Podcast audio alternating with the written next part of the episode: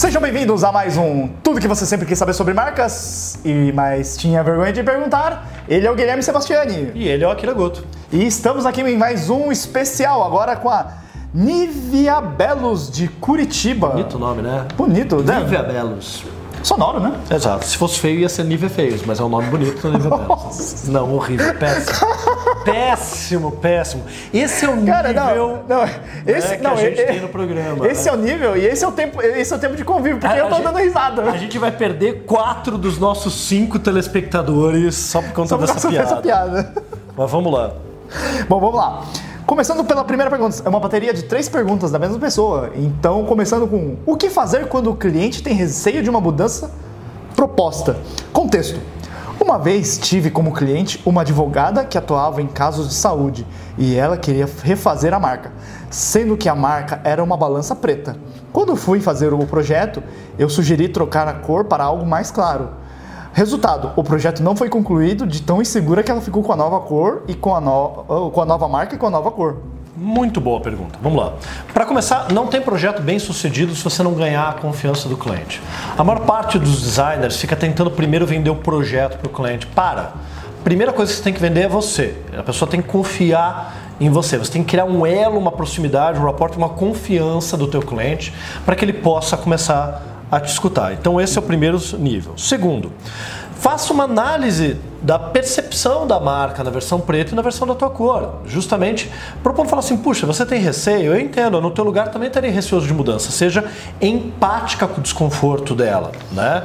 Imagina que alguém chega para você e fala, oh, então, Nívia, cara, eu acho que você ia ficar muito bem, eu sou especialista em cabelo, com cabelo azul e com cabelo curto e você adora teu cabelo longo, você ia ficar com medo e ia de repente desistir de cortar o cabelo com aquela pessoa, quando você propõe uma coisa que ela não está ainda confortável. Então, você poderia fazer uma pesquisa para analisar comparativamente a percepção da marca em preto com a marca na cor que você propôs, isso é uma alternativa.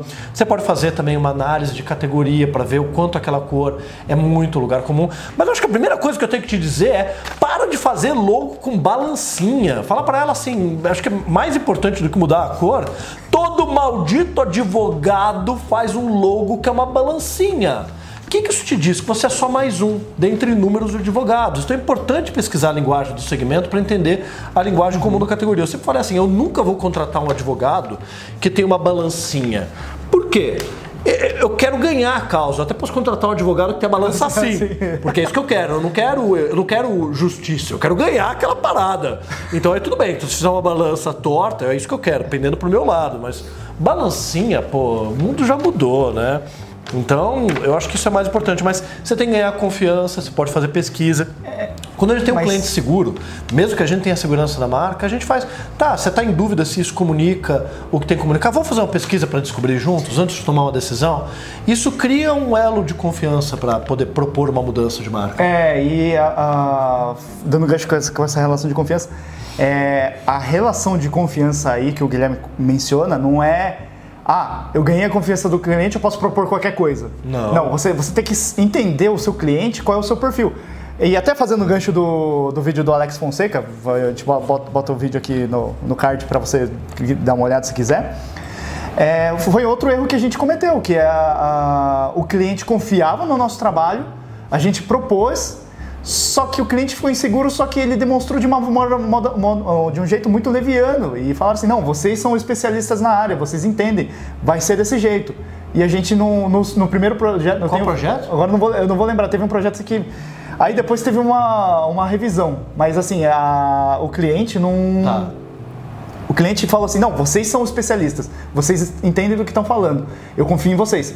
Por mais que confie, se a pessoa fica desconfortável, É que uma coisa é confiar, outra coisa é delegar. né? Ele- Delegar, ele está dizendo que confia, mas se ela está desconfortável, é porque não confia. Momentos de reflexão. É, é, mas é, é essa, rela- essa relação de. é, ela te dá o aval, mas. É, é essa, é essa pessoa, do cliente, que vai conviver com essa marca. Então, assim, se ela não está 100% segura, e é outro aprendizado que a gente teve nos, nos erros e acertos e erros, é por mais que, é, por mais coeso que o projeto seja, se o cliente não fica confortável, ele não bota para frente. Ou ele muda gradualmente, ou seja, ela poderia acatar a tua decisão, mas depois de seis meses vai lá na gráfica e fala, eu quero esse mesmo cartão de visita, mas com o logo preto. É. Né? Exato. Próxima. Toda marca a ser desenvolvida precisa de uma malha? Até mesmo aquelas que são desenvolvidas a partir de tipos? Na verdade, sim, especialmente aquelas que são desenvolvidas a partir de tipos. Mas quando a gente fala da malha, do grid, que grid não é o termo correto, não é a única forma de especificação. Às vezes, quando você vai só para uma grafia a partir de uma fonte, você pode colocar o espacejamento, não é o espaçamento da tipografia, uhum. é o espacejamento modular que você vai adotar na distância entre os tipos. Porque existe uma questão muito simples. As famílias tipográficas que a gente tem em formato digital não foram feitas ou raramente se adequam para o uso e logotipo. O espaçamento foi pensado para um corpo pequeno, para texto, para título e não de repente para um logo. Então você vai ter que fazer literalmente ali ajustes nesses espaçamentos, no espacejamento, para se adequar. Você vai ter que às vezes fazer ajustes óticos, pequenas correções para que de repente algo que está lá com uma correção ótica ou como um ink trap, que é a área que você deixa ali para acumular tinta, na hora que você coloca num luminoso enorme, não fique parecendo uma falha de desenho. Você pode até, ok, usar uma fonte, mas é, o que a gente recomenda é que você faça ali a parte técnica. Até porque senão, toda vez que alguém for reproduzir tua marca, vai precisar, numa reprodução manual, vai precisar pegar fazer como. Né? Você precisa ter ali uma malha de referência, uhum. tá? Numa, numa pirografia, ou até mesmo assim quando a gente vai, vai falar no letreiro luminoso, ah, mas o letreiro é, é corte a laser. Ah, não, mas vai, vai, vai ficar o cara lá, o funcionário vai colocar letra por letra e vai falar assim, ah, qual é o espaçamento? Ah, eu vou aqui no olho mesmo. Exato. Precisa ter referência. Exato. E por último, suponhamos que uma empresa já tem um nome e queira uma nova marca. E no projeto percebe-se que o nome tem um problema. Dá para fazer naming mesmo com empresa já existente? Mais existente? Lúcida! A gente já teve aqui a experiência de mudar nomes de marcas que tinham acabado de começar, às vezes com um ou dois anos, às vezes com três meses, mas já de empresas com 20 anos, com 18 anos de mercado, a gente foi lá e mudou, e a mudança no final não só foi para melhor no nome, mas a maneira como a gente conduziu no processo deu um ganho de mercado para a empresa. E eu listei aqui só algumas empresas para você saber que já mudaram de nomes, empresas conhecidas. Então, Pepsi começou com chamada Brad's Drink e mudou depois de cinco anos para Pepsi.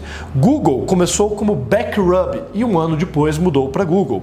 Nike começou como Blue Rainbow Sports e mudou depois de sete anos para Nike. Subway mudou depois de três anos, mas chamava Peter's Super Submarines.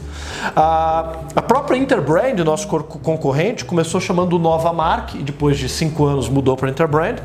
A Anderson Consulting mudou para Accenture, hum. né? até porque teve daí uma separação da, da Anderson. E depois de 12 anos, a Nissan, que você conhece, durante 55 anos se chamava Datsun e a Kraft, depois de 109 anos, mudou para Mondelez. O mercado está cheio de marcas que mudaram de nome, ou por necessidade, ou por, por, uma questão de expansão, ou porque aquele nome descobriu depois de um tempo que tinha um problema. Uhum. É só mudar. Perfeito? É... Ah, até, até, um, até um. Ah, e a gente está mudando, né?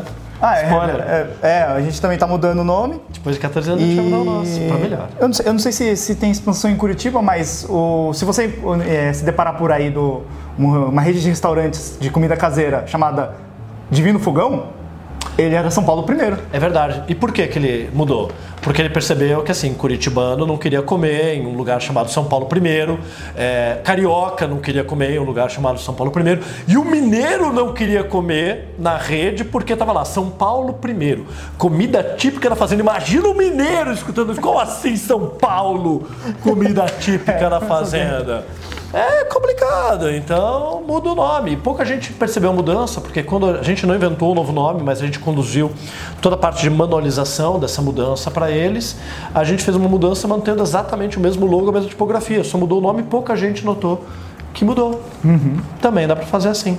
E, e, a maior preocupação assim não é nem a, a mudança muda ou não muda, mas é a parte mais delicada desse processo todo é como mudar? Se acaba tudo de vez ou você vai gradualmente vai eliminando? Aí essa é outras questões para outros vídeos. Você tem que planejar a transição. Beleza? Beleza? Valeu, Nívia Belos. Muito obrigado pelas suas perguntas. Foi um prazer respondê-las. Cara, ele fechou de um jeito que não tem nem o que falar mais. Então, até mais.